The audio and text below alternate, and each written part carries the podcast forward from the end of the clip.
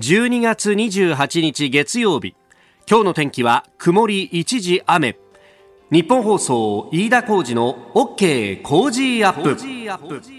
朝6時を過ぎました。おはようございます。日本放送アナウンサーの飯田浩二です。おはようございます。日本放送アナウンサーの新業一華です。日本放送飯田浩二の OK 工事アップ。この後8時まで生放送ですえー、新業アナウンサーが帰ってきました。はい。あの、おかげさまでラジオチャリティーミュージックソン24時間完走することができました。本当にありがとうございました。うんね、えー、キスマイフット2の皆さんとストーンズの皆さんをメインパーソナリティに24時間特別番組お送りしましたが、本当にあの、たくさん、あの、ご協力いただきまして、ご参加もいただいて、はい、25日12時時点の募金総額は4357万6520円と、なりました。本当にありがとうございます。えー、皆さんからの募金引き続き来年の1月31日までお受けしております。えーご協力引き続きよろしくお願いいたします。あの12月24日の正午から25日の正午までね、はい、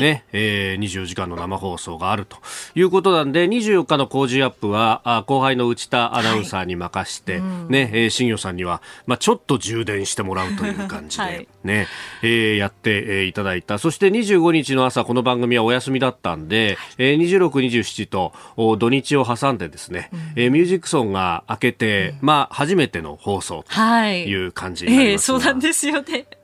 どうでしたか ?24 時間。いや、だ、なんでしょう。なんか込み上げてくるものがやっぱりありますね、24時間、うん、ずっとそのアシスタントを務めるっていうことが、うん、これまでそれこそ中継とかいろんな形でミュージックソンを関わってきたんですけれども、うん、また気持ちがちょっとこうやっぱり違って、なんかもう本当にもうずっとそのなんて言うんでしょうミュージックソンに向き合い続けた24時間。おうん、なので、まあね、今年はまたねストーンズとキスマイの皆さんが一人一人取材をしてきてそれを報告するっていうね。えそれを1時間ごとにこうやってるんで、まあ、その度にいろんなことを考えさせられるっていうね。そうなんですね。皆さん本当にお忙しい中現場に行って取材をされて、うん、まあ、インタビューとかもされたりしてでその内容一つ一つが本当にですね濃くて聞くたびに勉強になりますし、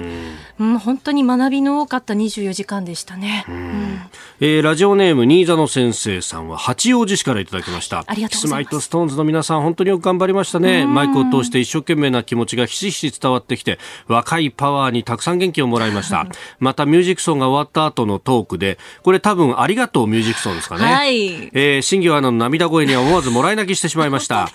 大役を成し遂げた安堵感が伝わってきました。えー、コロナ禍の放送、我々が想像できないようなご苦労があったと思いますが、素晴らしい24時間ありがとうございました。えー、心ばかりの気持ちを LINEPay を通して送りました。お疲れ様でしたと。いやもうそう言っていただけると本当に嬉しいです。ありがとうございます。あの、ミュージックソン本編では泣かなかったね。ほぼ。ちょっと耐えきりまあでも結構ギリギリのところでぐってこうこらえてたところでうん、でありがとうミュージックソン始まって行っておいでっていうふうにこう送り出されてこう急いで走っていって話してたらもういろんなこと考えてしまって、うん、今年1年のことをいろいろやっぱり考えちゃったんですよね。なるほどね。このミュージックソンに至るまでこのミュージックソンがそもそもこう開催できるかどうかというのもやっぱりありましたし、お客さん集めるのっていうのできないよねと。どうやったら募金集まるかねっていう、まあ、そこから今年はスタートだったからね。スタートしてでいろいろ取材する中でこのコロナ禍で本当に視覚に障害のある方っていろんなこうご苦労とかもあったっていうこともやっぱり感じていましたので、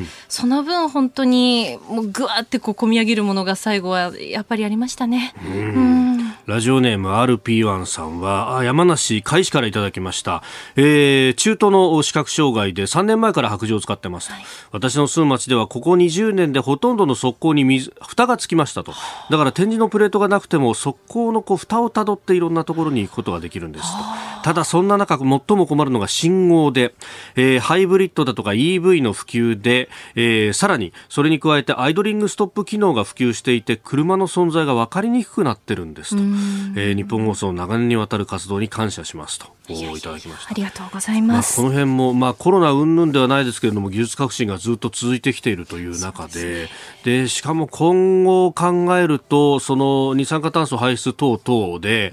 えー、その対策として EV、えー、電気自動車と。いうものがこう普及するということになると視覚障害の方にとってはむしろリスクは増えるかもしれない、そうです。音が情報源ですからね。だからあの視覚に障害を持った方々の団体などはこの,、まあ、あの EV とかあるいはハイブリッドとかでもこう滑り出しというかね動き出しはほとんど音がないじゃないですか、はい、あまりに危ないからこれ音をつけてくれというのはずっと要望として出してるんですがなかなかそういったところがね、えー、まだ反映されてきていないとかもう本当やるごとにいろんな気づきがあるというね、ね、このミュージックソンはね、はい、えーうん、えー、まあまあまずはお疲れ様でした。本当にありがとうございました、えー、そしてこの募金はですね1月31日来年の1月31日まで引き続きお受けしております。今ね LINEPay という話もありましたけど J コインペイとかいろんな方法もありますし、はいうん、また今まで通りの、えー、現金書き留めは、ね、あのお受けをしておりますので、はい、はい、あのぜひ、えー、ごご協力をいただければと思います。あなたの声を届けますリスナーズオピニオン。この OK 工事アップはリスナーのあなた、コメンテーター、私、田新行アナウンサー、番組スタッフみんなで作り上げるニュース番組です。えー、7時台取り上げるニュース、まずは畑雄一郎参院議員が亡くなったというニュース。えー、それから全世界からの外国人の新規入国今日から停止、GoTo も今日から一時停止です。えー、さらにイギリスと EU の、まあ、EU 離脱に伴う自由貿易協定合意はしましたけれども、まあ、難しい舵取り様々ニュース出てきております、えー、さらに中国の改正国防法成立というニュース。そして11月の失業率と有効求人倍率数字が週末に出ております、まあ、そこから足元の経済そして今後というところ、えー、宮崎さんに語っていただきます。ここが気になるのコーナーです。まあ年末に向けてこの1年を振り返るということが多くなってきますけれども、えー、今朝はですね、中でも大きくダメージを受けた航空業界を取り上げていきます。えー、世界の航空会社が加盟するイアタ国際航空運送協会によりますと2020年世界全体で12兆円の赤字とえー、いうことで第二次世界大戦後最大の打撃を受けたということであります。まあ、あの、こういった数字でも衝撃的なんですが、現場も大変なことになっていると、まあ、そのあたりをですね、えー、この1年の航空業界を振り返って、えー、今朝は航空旅行アナリストの鳥海幸太郎さんと電話をつないで、えー、振り返ってまいります。鳥海さんおはようございます。おはようございます。朝早くからありがとうございます。よろしくお願いします。さあ、まずは年末年始のこの国内線の状況について、この週末も取材されてたんですか？そうですね。えっ、ー、と、土曜日、日曜日、あの、それぞれ、まあ、昨日、おととい朝、あの、羽田空港の方で人手の方、あの、見てきまして、まあ、あの、これずっとあの、ゴールデンウィーク、あの、緊急事態宣言出てから、はい、えっ、ー、と、ゴールデンウィーク、お盆、それから9月の4連休、11月の3連休と、まあ、あの、初日にいつもあの、羽田であの、定点観測をしているんですが、えー、えー、と今回、やはり変化ありましたね、やはりあの空港に人がいるんですけど、ある程度の人がいるので、はい、前のように換算を化しているわけではないんですが、ただ、その9月の4連休と11月の3連休っていうのは、朝の7時前でもあの、空港の保安検査場がもう、行列になってたりとか、あと駐車場が久しぶりに9月満車になってっていうことがあったんですが、はい、えーと、今回はそういう光景が見られなかったと、で予約も大体去年と比べて4割程度かなという状況ですね。あじゃあ、6割減ってことは、これはこの書き入れ時にっていうのは厳しいですよね。そうですね、まあ、あの航空券っていうのは、今もうあの半年、1年前から買えるようになってまして、まあ、10月の中旬ぐらいの段階でおそらく90%までは戻るだろうというそういった形で各航空会社を期待してて、それで運休便もあの減らしてって、今、95%ぐらいまでは運航予定だったんですが、はい、えー、急なまあこのまたの第3波ということで、えー、えー、あと GoTo トラベルの今日からまあ完全に全国一時停止ということもあって、はい、えー、キャンセルが増えたという状況ですね。うん。まあ、本当、今年の航空業界は、そういった意味ではもう年明けすぐぐらいからなんかね、もう3月ぐらいからど影響を受けてっていうようなイメージもありますが、鳥海さんの中でこう今年振り返って特に印象に残っていることってありますか？そうですね、まあ、日本国内の影響というと3月ぐらいなんですが、はい、えー、とちょうど武漢の,、まあ、のコロナウイルスというニュースが出てきたのが1月下旬で、ちょうど中国の春節の頃だったと思うんですよね。そうでしたね。春節をまあ最後、ちょっと延長します、でまあ、その頃はあのまあ、3月からまあ5月ぐらいにはまた自由に動けるのではないか、2か月ぐらいちょっと我慢かなというふうに思ってたところで、えー、えー、まずやはり衝撃的だったのが、あの武漢在住の日本人を救出した ANA のチャーター機というのが、はい、えー、今年まあ1月の末から全部で5回、えー、合計、えー、828人のえー、日本人をまあそれで救出したということがあって、えー、と私もまあ6月にその、えー、便に乗られたパイロットの方とか、客室乗務員の方とか、あと、えー、空港の職員の方の取材をさせていただきましたけど、まあ、本当に壮絶だったなと。っていうところで、まあ、あの ANA が、まあ、2016年の4月から武漢に飛行機飛ばしてましたんで、はい、まあ、4年ぐらいあの便を飛ばしてた、まあ、経験があったということで、まあ、今回 ANA になったんですけど、であの羽田空港あの、飯田さんも何度か何度も飛行機乗られてると思いますけど、えーはい、今あの、ANA のところはサテライトゲートって言って、はい、ちょっとあの離れたところ、前の政府専用機が止まってたあの、横に、まああのまあ、飛行機の便が増えるということで、それに対応すべく作った、まあ、あの独立した建物がありましたので、まあ、そこをまあ武漢からの便のまあ専用にしてということで、このチャーター機5便飛ばしたと。いうことで、まあ普段と違うオペレーションで、もう機内食も出さない形になりましたし、まあ、とにかく眠っていただくっていうことで、やはり、まあ今年一番まあ航空業界でえーまあ、コロナのスタートのまあ出来事はこれだったのかなというのはありますよね。まあ、あの時っていうのは、いや、本当、ANA がまず選ばれて、そしてね、誰がこれをこう運行していくんだっていうところも、これはね、やっぱりまだあの当時、どういうウイルスかわからない中で武漢に行くっていうのは、まあ、ジョンされた方もいろんな葛藤があったんでしょうね。そうですね、まあ、やはりこの準備をするにあたって、まあ基本的には管理職の,、まあ、あの客室乗務員とか、えーと、パイロットを中心に、まあ、構成を、まあえー、としていきましたけど、まあ、経験が豊かな方を、まあ、前提でやってきましたけど、でも皆さんもこれ嫌だとかっていうよりも、これはもう自分たちがやらなきゃいけない使命だということで、えー、もうあの自分たちが行くということで、まあ、出発していったという状況でしたね。なるほど、やっぱり管理職なんですね。あの前に ANA というか、いろんな航空会社の人に、それこそあの朝鮮半島で有事があったらどうするんだとか、そういうことでこういろいろ話聞いたことあるんですけど、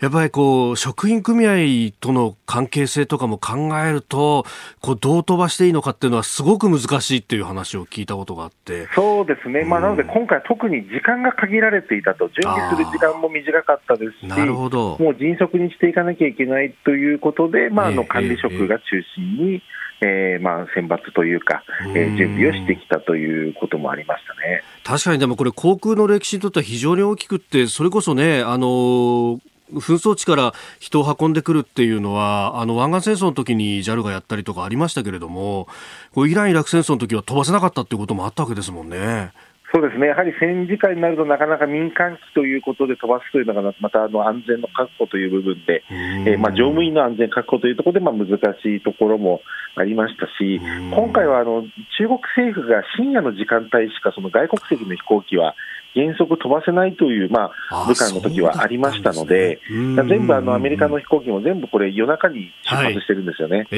ー、まあ、あの地域の、まあ、住んでる住民の方の配慮というのが大きいというふうにまあ聞いてますけど、はい、そういったところの配慮も含めて、はい、えー、大変だったと、それとあと、皆さんがどうやって空港までたどり着けるか。武漢ももう封鎖されている中で、まあ、特別にまバスとか、えー、えー、あとはまあ会社の車とかで、空港にたどり着くまでの足を確保するというのも航空会社の、え中で、あと日本大使館とまあ調整したというのも非常に大変だったというふうに聞いてますね。あその辺まああの一義的には外務省の仕事になるかもしれないですけども、全体でチームでやるしかなかったんですね。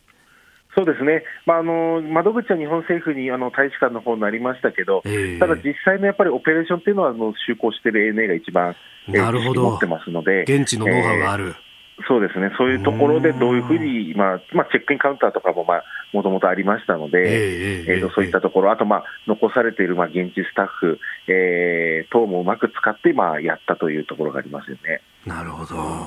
さあ、そして、あの私も飛行機好きなんですけれども、どうですか、通好みのニュースっていうと、どういうことがありましたか、一つ、そうですね、えー、コロナ禍の中で、はい、えー、象徴的だったのが成田空港の姿ということで、ほうほうほう。今まではいろいろな旅客機、皆さんが名前が聞いたことがある航空会社ばかりが飛んでいたんですが、うん、コロナ禍になって、もう見知らぬ貨物専用会社とか、はい。えー、そういった飛行機、あとまああの大手の航空会社でも、例えば大韓航空とかルフトハンザとかも、貨物機というのが、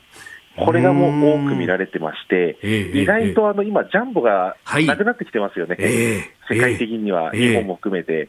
ですけど、意外とジャンボがやってきたと。なるほど。はい。確かに旅客ではないけど、貨物だったらあれ一発見ますもんね。そうなんですよ。それで、まあ貨物であれば多少古い飛行機も使ってるっていうのも多いですので、そういった意味で結構あの、ジャンボ機がやってきて、まあそれを写真に成田に撮られる、撮りに来る方もあのいらっしゃって、まあ、当初あの、展望デッキはしばらくの間、あの入ることができなかったんですけど、まあ、外のそのの飛行機がよく見える公園とか、はい、まあ、そういったところから撮られてる方も多かったですし、本当、見知らぬ航空会社がたくさんやってきて、まあ、これが逆に言うと、われわれの物流というか、はい、えー、物不足にならなかった一つのまあ大きな要因なのかなというのはありましたよね。なるほどね。いや、鳥海さん、朝からどうもありがとうございました。はい。またちょっと、あの、僕も聞き足りないところいっぱいありますんで、次回もぜひお願いします。こちらこそよろしくお願いします。はい、どうも、朝からありがとうございました。ありがとうございました。失礼いたします。えー、鳥海幸太郎さんに航空業界、えー、について、えー、振り返っていただきました。以上、ここが気になるでした。さあ、7時台はコメンテーターの方々とニュースを掘り下げてまいります。今朝のコメンテーターは評論家宮崎哲也さんです。おはようございます。はい、どうもおはようございます。よろしくお願いします。いよいよもう年も詰まってきたのにね。いや、本当に。なんだかよくわからない年末ですね。年の瀬ですね。なんだか年の瀬が来たのか、メリハリがない感じのね、今年1年そうそうそうそうそうねえ。あの、前回11月の末にご出演いただいた時に、ね、年の終わりの方に出るよっていうふうにおっしゃってまさに年の終わりになってしまいました。すいません。ありがとうございます。よろしくお願いします。よろしくお願いします。まあ、この1か月でもまたいろいろとというか、それこそね、あの時懸念された通りに、第3波というのがかなりこう厳しくなってきた。まあね、あのー、東京のね、感染者数というか、こう陽性者数も相当水準が上がってきたからね。うもういよいよ一斉に一日で行くのかというようなね。そう、だから、えー、そう、まあそろそろピークアウトするんじゃないかなという見方もあったんだけどなだんだん裏切ってきてますよね、はい、それね。まあ、その経済に与える影響とかね、えーまあ、あの毎月ご出演のたびにお話いただいてますけれども、まあ、これしかもうないからね、今考えなきゃいけないことっていうのは、まあ、差し当たり。うん。まあ、このおいろいろ経済、そして雇用が厳しくなってくると自殺者も増えてくるっていうような話、まあ、その辺もだいぶ深刻になってきますよね。うん、まあね、それちょっとこう増減はあったりするんだけれども、はい例えばそれは当然このコロナがね、うん、感染者数が少なくなると、えー、あの、うん、数字があの失業率とか良くなったりするんだけど、ほんの一瞬でまた第3波、第4波が起こると、厳しくなるというですね、うん、それが続いていくんでしょうね。はい、ここで、ポッドキャスト、YouTube でお聞きのあなたにお知らせです。ラジオの日本放送飯田浩二の OK コージーアップではお聞きのあなたからのニュースや番組についてのご意見をお待ちしています。菅政権の政策や経済対策新型コロナ対策などぜひメールツイッターでお寄せください。番組で紹介させていただきます。あなたと一緒に作る朝のニュース番組飯田浩二の OK コージーアップ。日本放送の放送エリア外でお聞きのあなたそして海外でお聞きのあなたからの参加もお待ちしています。12月28日月曜日時刻は朝7時を過ぎました。では最初のニュースこちらです。畑雄一郎参議院議員死去。立憲民主党の畑雄一郎参院幹事長が27日都内の病院で亡くなりました。53歳でした。複数の立憲民主党関係者によりますと畑氏は数日前から風邪の症状を訴えていて27日に新型コロナウイルスの PCR 検査を受ける予定でしたが病院に到着する前に容体が急変したということです。えー、この日都内で行われた会合に出席し会場を後にして車に乗り込む際足元がふらついたと、うん、で、えー、体調不良を訴えその場で倒れた、まあ、数日前から風邪の症状を訴えていて、はい、PCR 検査を受ける予定だったんだけれどもまあ、間に合わずという形なんですけど、意外と各紙新聞が、の取り扱け方がね、小さいんですよね。そうですね。社会面で、まあ、1、2段ぐらいの記事。まあ、現時点では断定はできないけれども、はい、コロナによる、えー、えー、影響であると。はい、いうこと可能性もあるので私はもうちょっと大きく取り上げられるかなと思ったんですけどね。そうですねあの地元の信濃毎日新聞はあの号外を出して、えー、対応していたということですけれども。まあ元国土交通大臣ですからね。そうですよね。えーまあ、はた勉さんのはい、あのご子息ということもあって、えー、もう少し大きな、えー、あのあの扱いでもよかったんじゃないかと思うんですけど53歳で、まあ、はい、あの普通に考えるとまだまだ若いというか、政治家としては極めて若い。え方が亡くなってしまったということで、まあ、しかも野党の大物ですから、えー、ねあの、ね、どうやら基礎疾患があったようであのこれは、はい、あのどういうことで亡くなったのかということはまだ死因ははっきりしていないわけですけれども、えー、そうですよね。ここは知りたいところですよね。まああのね、えータバコも好きでいらっしゃったとか、あるいはね、えー、まあ、体型などを見ても、やっぱりちょっと、こう、体重が多いと。うん、まあ、その辺っていうのは、まあ、一般的にですけれども、お医者さんなんかに聞きますと、こう、リスクは高い方に分類されるというようなね。そうですね。うん、肥満だとか、タバコを吸うだとかっていうのは言われますから。まあ、あの、とりあえず心よいですね、えー、現時点では心よいお悔やみを申し上げるほかなく、うん、あのとても残念ですと,、うん、えー、と申し上げる以外ないんですけれども、はい、まあねあの早く今政府はねどちらかというとコロナ対策のメインっていうのは、はい、こうワクチンだというふうに考えてるんですよ。はい、でなるべく急速にワクチンを展開したいとい。う方向性なんですけど、まあ果たして、えー、しかもね、これがね、このワクチンの展開というのが、微妙に政局とつながっていってっていう。あの、こ、こ今日の今朝の新聞をお読みになるとわかりますが、各紙、はい。はい、えー、支持率急落と。そうですね。いうことで、はい、えー政権のこう求心力というのも、ええ、与党内求心力というのもどんどん下がっていってますから、ここで何らかの手を打たないと、はい、うんあの、まあ、例えば1月解散とかっていうことはないけれども、4月あたりには何らかの手を打つということをしないと、選挙で勝っていない政権というのは、どんどん求心力が低下していって、これは党内政局、与党内、与党内の政局につながっていく可能性が、例えばこう総裁選前倒しとかね、そういうようなことになりかねないので、うん、それを防ぐためには、あ解散ということもだんだん視野に入ってきた。じゃあ、で、なん、どういうことを、こう、メリットを持って解散するかと。はい。いうと。大義みたいなもんですね。まあ、大義というか、うまあ、何らかの、こう、これだけのことをやったというようなことが必要なわけですよね。はい。実績。その時の一つの大きな、うん、実績として、はい、ワクチンの急速な展開ということを考えていると。まあでもさまざま運搬とかね、はい、いろんなところにもあのどうやって展開させていくかっていうのとはまだにあの詰まってないんだけれども、えー、まあ、とりあえずそういうような情勢であの、えー、コロナ対策の主眼はワクチンの展開にえー、移行しつつあるということですね。まあそことまたオリンピック・パラリンピックの開催どうするっていうのも絡んできます、ね、もちろん重あの非常に絡んできます。だから例えばオリンピック選手に、えー、日本オリンピック開催国なんで、オリンピック選手に対しては特別にこう、ワクチン枠を設定してもらうとか、はい、そういうようなことも、あの、視野に入るかもしれませんね。えー、この新型コロナについてですが、まあ、外国からの入国の制限等々がまた今日始まりますので、えー、おはようニュースネットワークのゾーン、はい、解説をいただきます。おはようニュースネットワーク。この時間取り上げるニュースはこちらです。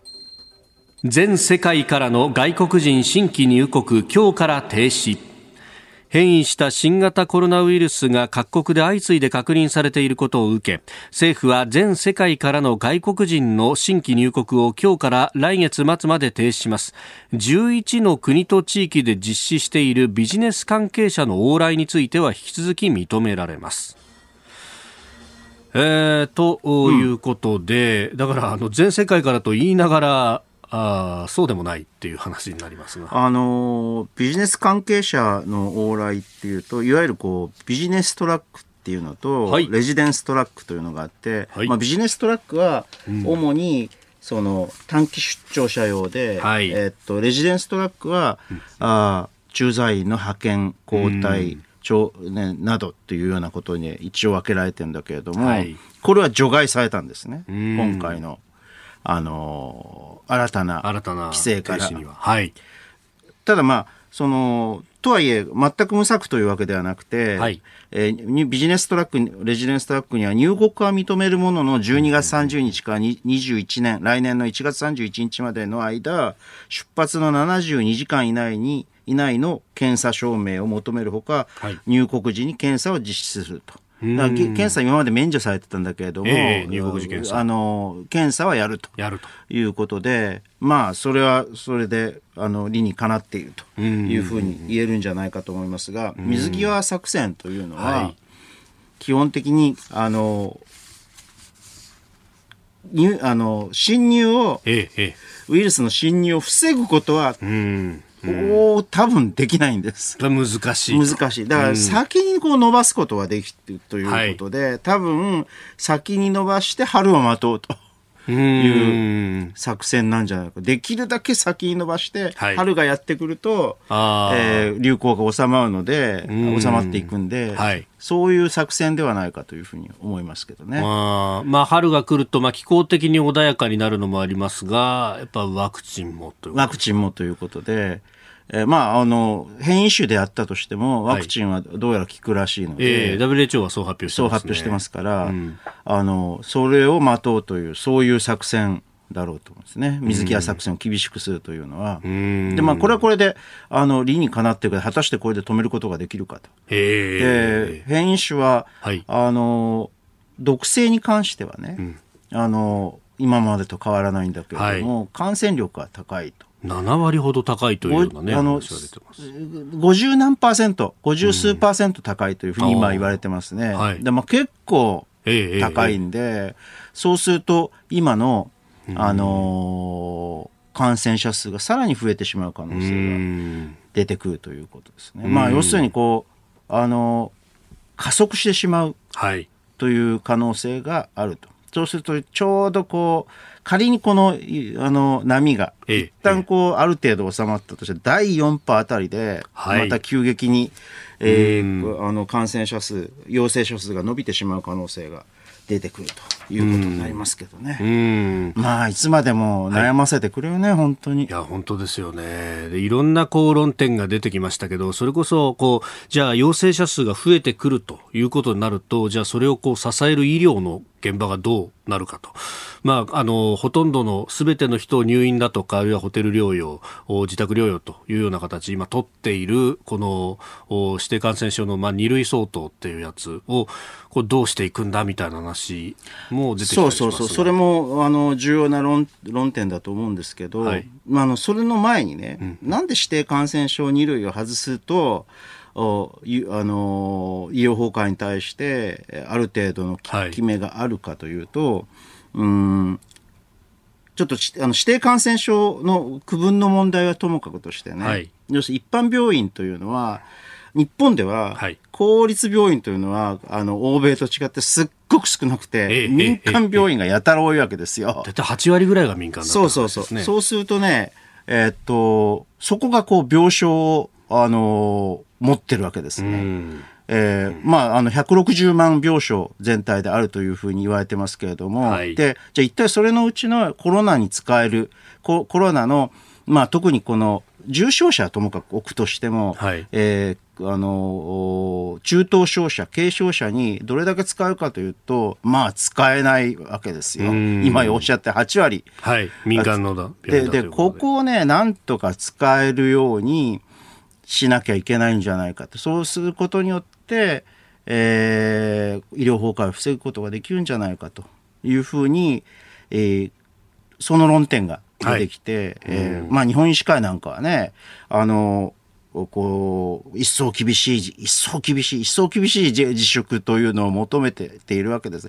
とか、時短とかを求めてるんだけれども、はい、いや、それはそれで、私は、あの、否定はしないけれども、自粛の必要性、時短の必要性、有効性というのの、現時点で私は否定する材料は持たないから、肯定しますけれども、と同時に、じゃあその医療、民間に対する、民間の病院に対する政府のコントロールというのはできないわけですよ、はい、基本的に。今の状況では要請しか要請しかできない。しかもかなりこう、スライトリーな要請しかできないので、はい、ここはね、こういう業界団体がですね、えー、この命は一番重要だというのであればですよ、経済よりも。うん命が重要だというのであれば、えー、なんとかお願いする。と同時に政府に対しても、例えば、あ病床をこう改装しなければならないような場合だったら、はい、ちゃんとお金を出してくれる。というふうに、政府に対しても要請するというようなことを、なぜ、6月頃からおやりにならなかったのかというのが、私は疑問で仕方がないし、今でもあの遅くないからやってほしいですね。あの週末にかけてですかね、田村厚生労働大臣が重症者受け入れた病院に1床当たり1500万を支給するというようなニュースが出ましたが、はい、これはね、大阪市でも、ね、そもそもあのそうやってあのおじゅ、えー、コロナ用に改装した場合には、はい、回収して、うん、改改装した場合には1000万ずつ出すということ、一生あたり1000万ずつ出すということをやっていたので、まあ、それを遅ればせながら、はい、少しそれに上乗せのして国レベルでも動いたという形だと思いますけどね。まあ、それはという大変良いことですけど、まあ、ですから、そういう状況ですから、はい、決して病床数というのが、足りていないわけではない。じゃあ一体なぜ拒否するのかっていうと、はい、えー、民間の病院が拒否するのかというと、まあ第一義的に言うと経済ですね。彼らの経済。つまり、えー、病床、あの、私は言っておきます。すべての病床が転換可能だというのと、えあの、え、コロナが受け入れ可能だなんてことは、暴論は言ってません。はい、これははっきりさせておきたいし、うん、まあ今現場で、医療現場でで頑張っておられる方々、あの、尽力されている方々に対して敬意という、対する敬意というのは、もう全く、それは、あの、本当にありがたいというふうに思っていますけれども、はい、えー、民間がね、なぜ拒否するのかというと、やっぱりこれは経済的な問題、つまり病院の経営に関わる問題というのは大きいわけですよ。はい。えー、まあ、はっきり言うと、コロナを受け入れると、病床稼働率が極端に下がってしまう。と、これは経営に響いていくということで、この話はね、実は私は春頃からずっとしていて、それにね、なんだったら、しかるべきこの、えー、補助、うんうんうん、保障というものを国はやらなきゃいけないんじゃないかそういう体制を作らなきゃいけないんじゃないかと。い。うふうに申し上げてきたんですけれども、やっぱりそれもなされなかくて、とうとう第3波を迎えてしまう。まあ油断があったんですな、結局。あの、緊急事態宣言で第2波乗り切ったっていう。っていう、そういう油断があったんですね。これでまたやれるというふうに。でも、それは、あの、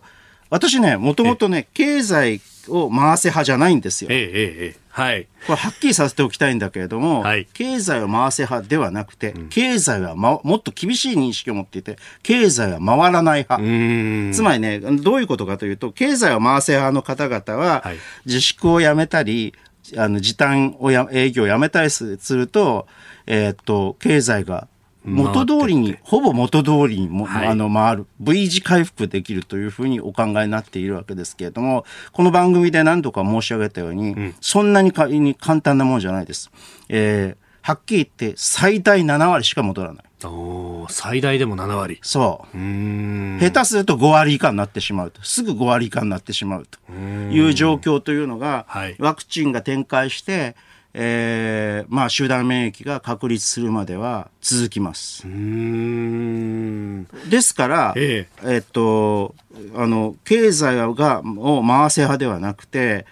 あの、経済回らない派なわけね。ええ、だから、からその分の時に生命維持のために、さまざまな財政出動をはじめとする経営、徹底的ななあの経済管理というのが必要になってくるというのが私の立場、はい、うん。財政出動なりをして、まあ、ある意味、輸血をしてでも生命は維持しなきゃいけない、ね、そうそうそう。ともうあの最初から春頃からね、うん、クルーグマンの言葉を聞きながらずっと言ってますよね、はい、ここで行うのは経済成長のための財政出動ではなくて、うんうん、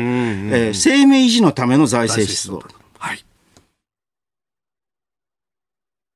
続いて教えてニュースキーワードです中国の改正国防法が成立。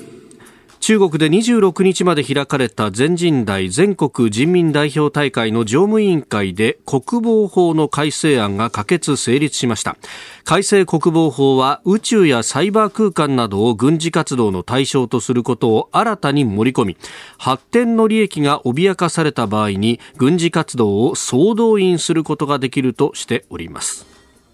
2009年以来11年ぶりの改正だそうですが宇宙サイバー空間。しかしまあ有事の際に中国がこういう総動員をするというのは、はい、まあ基地の事実だったような気がするんで、まあそそれに対して、まあ、アメリカとの対抗上法的根拠を与えたというのが、読み筋としては正しいのではないかと思います。ええ、本当ですね。今まで、えー、明記されてなかったんだぐらいの感じですよね。そうですね。まあ、ただ、改正国防法は海外の利益を守るために戦略的な支援を提供するという一言が入ってるそうで、はい。まあ、要するに、そう考えると、えー、あの、一帯一路とか、シーレーン防衛とかっていうようなことで、はい、こう、国外に対して、後半に展開、しているものをその防衛対象とするというようなですね、あの意図が伺えるところが気になるところですね。あまあスリランカの港とかギリシャの港とかいろいろ、ね、ミャンマーとかパキスタンとかでも中国の支援で港湾施設備があの港湾建設が進んでますからね、えー、えー、そこら辺が気になるところですね、えー、なるほど、しかしその、例えば現地駐在の中国人の方自国民保護ってやつは、だいぶなんか昔の帝国主義的なそうなんですよ。だから、今、あの、中国は、特に法整備を中心として、はい、香港のほら、ああの国家安全維持法。国家安全維持法も、国外に対しても適用できるというふうになってるでしょ、はい、なってますね。これね、中国の、うん、あの、この法制化の動きの傾向というのは明らかに帝国的ですね。帝国的。帝国的。うん、いや、これ、かなりだから、ある意味の現状変更をやろうとしてるってことですよね。ということです。ね、と同時に、まあ、要するに、あの、他の主権の、はい、あの、領域にあったとしても、えー、自分は入っていけるんだという、そういう、こういう、そう、あの、で、じゃあ、自国の、おこの、例えばこう内水とかね、領海とかね、はい、領水という新たな概念を、概念を内水と領海を含めて領水という概念をあの作り出したらしいんですけど、まあこれはね、えー、なんか非常にこう、神聖不不可と不可侵な領域であると。なるほど。これ、あの、防空識別圏というやつを設定して、ええ、で、そこに入ってきた飛行機も、こう、まあ、ある意味敵対的なものであれば拒否するんだみたいなことを5年ぐらい前にやりましたね。これ、海バージョンということですかね、そのね。まあ、そういうことになりますね。領海まではなんとなくというか、あの、内水領海って国際法で規定がありますけど、えそれをさらに広げた領水って国際法上こういった概念ってないですよね。ですよね。だから、その北京の軍事関係筋は、尖閣諸島の領海のすぐ外外側の接続水域や中国や南シナ海などで主張する管轄海域も防衛対象として明記した可能性があると。可能性ですけどね、まだ。可能性。まだ中身がわからないだけにと。ほうでもそういうことをこうしてくるって もう今までの国際法の常識とかっていうのも壊していくっていうことにそうですね。で、まあ、会計法もね、あの、はい、要するに会計局の活動に法的根拠を与える会計法も、あの、近く、えー、可決されるらしいので、はい、逆に言うと、ええ、今今の会計法の会計局の活動というのは法的根拠がなかったのかと、本当、ね、ちょっと驚きますけど。あれだけでかい船出してきて威嚇をしてるにもかかわらずと。うん、ですからまあ、あの、外、内側はガチガチに固めて、はい。えー、っと外に対しても自分の影響力をこの行使したいという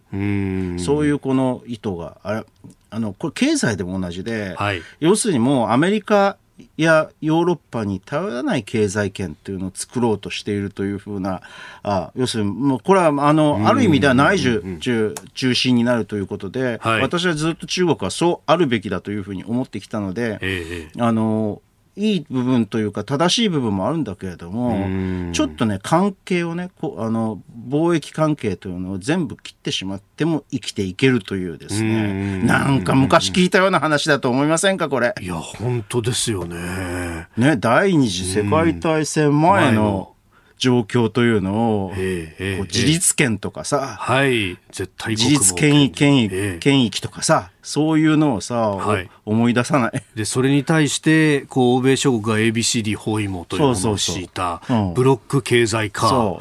似た感じしますね。似た感じがしますね。このきな臭さっていうのは。うん、だからこれに対して、こういう流れに対してヨーロッパやアメリカのバイデン政権はどう対抗していくかというのが、まあ日本も含めてね、もちろん、ね、もちろん日本も含めて。ここのところヨーロッパ各国が、あの、インド太平洋戦略というものを策定して、ええ、まあこの、こう、地域というものに非常に興味関心を示してきた。うん、それに対して中国は、自分たちのことは自分たちの領域の人たちで決めるんだって言って拒否していると。そういうこと。もうなんかかなりこう構図が似てきてます、ね、でアメリカは当面、はい、あんまり東アジアには関心を持たないと新バイデン政権は。へえ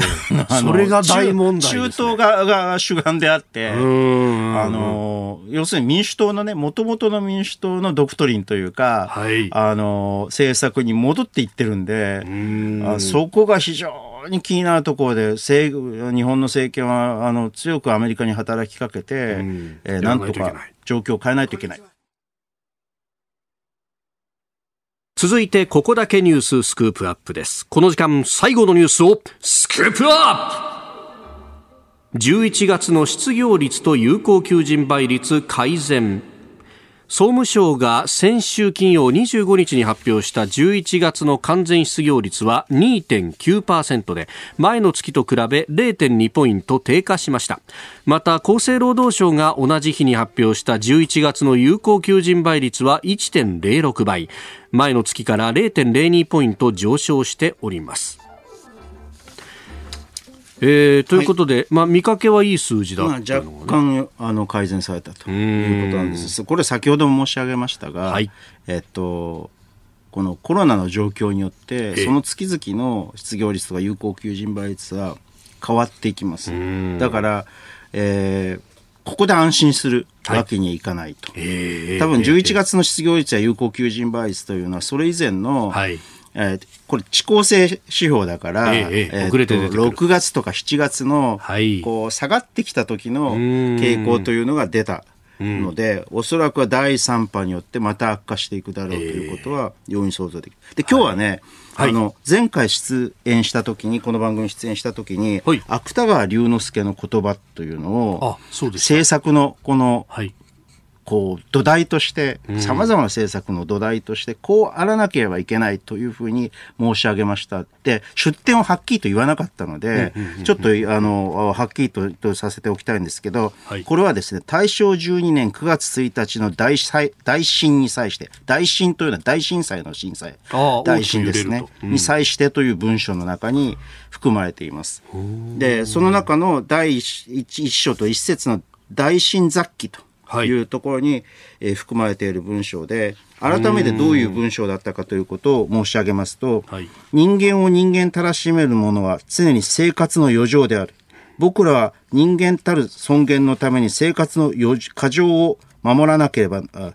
僕らは人間たる尊厳のために、人間たる尊厳のために生活の過剰を作らねばならぬ。うん、さらに、また、巧みにその過剰を大いなる花束に仕上げねばならぬ。生活に過剰を荒らしめとは、生活を豊富にすることであると。いうふうに言ってるわけ。これは、はい、要するに、えー、人間にとって成長とか、あるいはこの、おあの生活の浮遊化とかっていうことは人間が人間をたらしめることであってギリギリのね、はい、生活では人間は人間でではないというふうに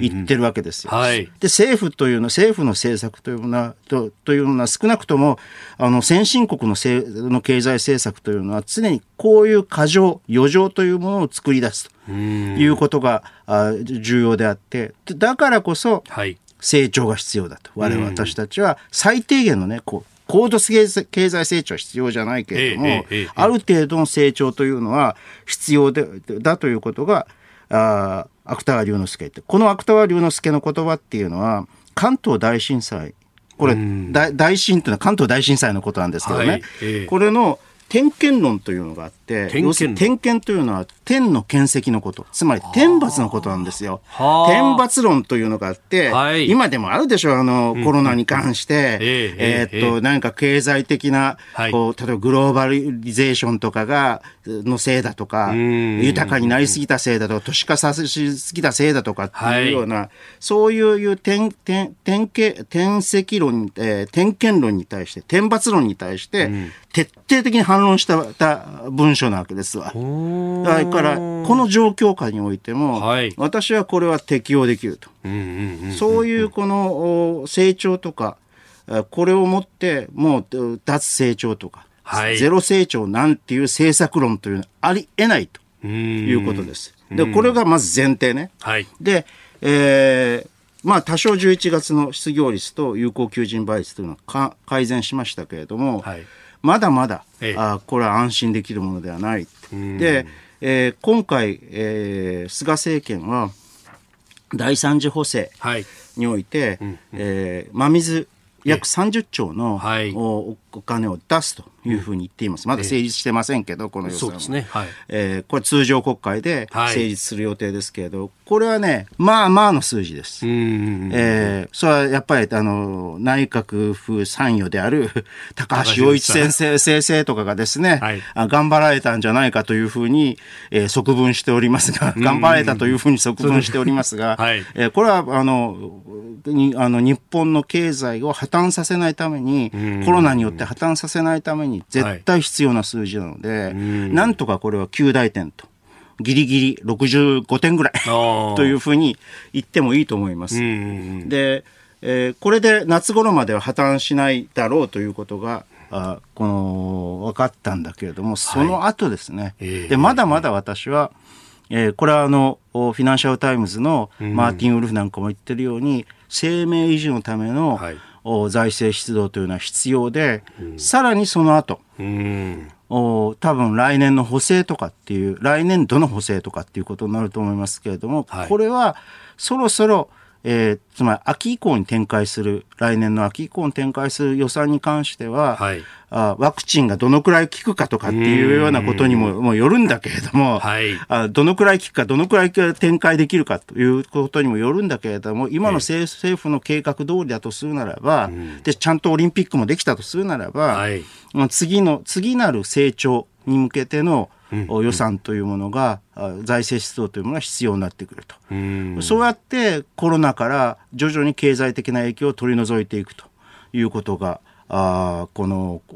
今検討されなければならないというふうに思いますけどね。でもところが新聞とかね、はい、もうね、ま水30兆とかっていうと、もう財政規律はどうなるんだとか、破綻する。破綻するとかね、あの、あの、原誠先生以外にも、そういうようなことをですね、はい、おっしゃる方が多数おられてですね、まあ、はっきり言ってね、じゃあ、うん、このコロナ禍の経済状況どうするんだと、あんたたちは。もう、消費も冷え切っていて、はい、投資も冷え切っているような状況で、はい、一体誰が金を使うんだよ。金を使わないと経済は破綻するんだよ。ということで、私は、えー、財政出動、あるべしと。しかも2段階で、生命維持のための財政出動と、つまり事業維持とかね、はい、失業をさせないとかっていうための、この、うん、失業を減らすというためのあの財政出動と、さらに、うん、えー、来年の秋以降といういうのは、はい。えー、新たな成長に向けての財政出動と。この2段階の財政出動というのが必要になってくると思いますね。まあ、これあの、その生命維持の部分で雇用調整助成金の延長だとか、ええ、まあ、あの一部政策としても見えてきているところがある、え、まあ、こういったことで、とりあえずはつなぐと、まずは。つなぐということ、夏まではつなぐということですね。結構この財政を出そう出そうっていう人の中でも一部批判があるのが、うん、あの、今回のこの第三次補正とか、あるいはその先の本予算もそうですが、うん。えー、環境についての投資とか、うん、ファンドを作ってとかっていう、うん、なんか先々への投資が含まれてるのは当座には効かないんじゃないかみたいな。うんそれはね、藤井聡先生なんかがそういうふうにおっしゃってるわけですけれども、はい、それはね、可能性としては、ちょっと先走っていうところがあると思います。私も、まず足元の生命維持というのを主眼に考えなきゃいけないし、えー、っと、もっと医療体制を充実させる。はい、これね、あの、実はコロナだけではなくて、うん、これからもっと強毒性のね、うん、ウイルスっていうのが、パンデミックを起こす可能性というのは、これで、このコロナで、よく分かったわけですよね。うん、で、常にそういう可能性。そうするとね、さっきの話じゃないけど、はい、民間の病院、も公立の病院も含めて、えー、迅速にね、このコロナ対応できる病床、ICU にしてしまえる病床と、もしそれが平時になったら普通の病床に戻すとかっていうような、こう、こう、そういうね、機動的な病床運営ができるように、日本の、あの、こう、病院を変えていかなきゃいけない。病床を変えていかなきゃいけない。そのためにいくらお金出してもいいじゃないですか。お金も出すし、で、一方でこれ法律変えて権限を強化するとか、まあ、ある意味試験の制限が一部入るのかもしれませんが、ええ、そういうこともこれ本当は検討しなきゃいけないことですかね。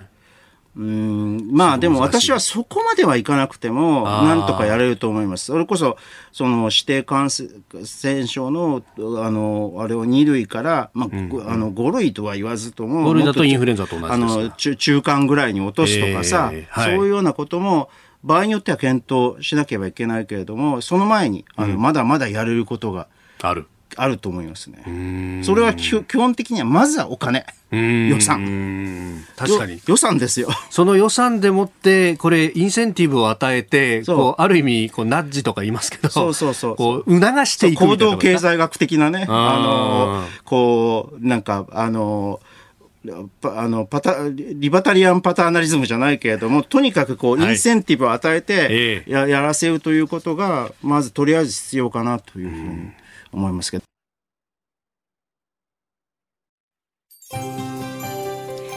ポッドキャスト、YouTube でお聞きいただきましてありがとうございました。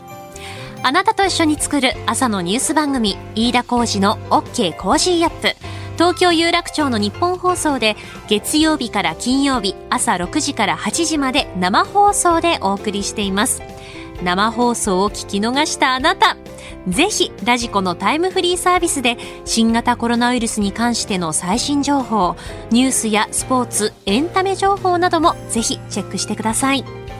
さらにこの番組では公式ツイッターでも最新情報を配信中です。スタジオで撮影した写真などもアップしていますよ。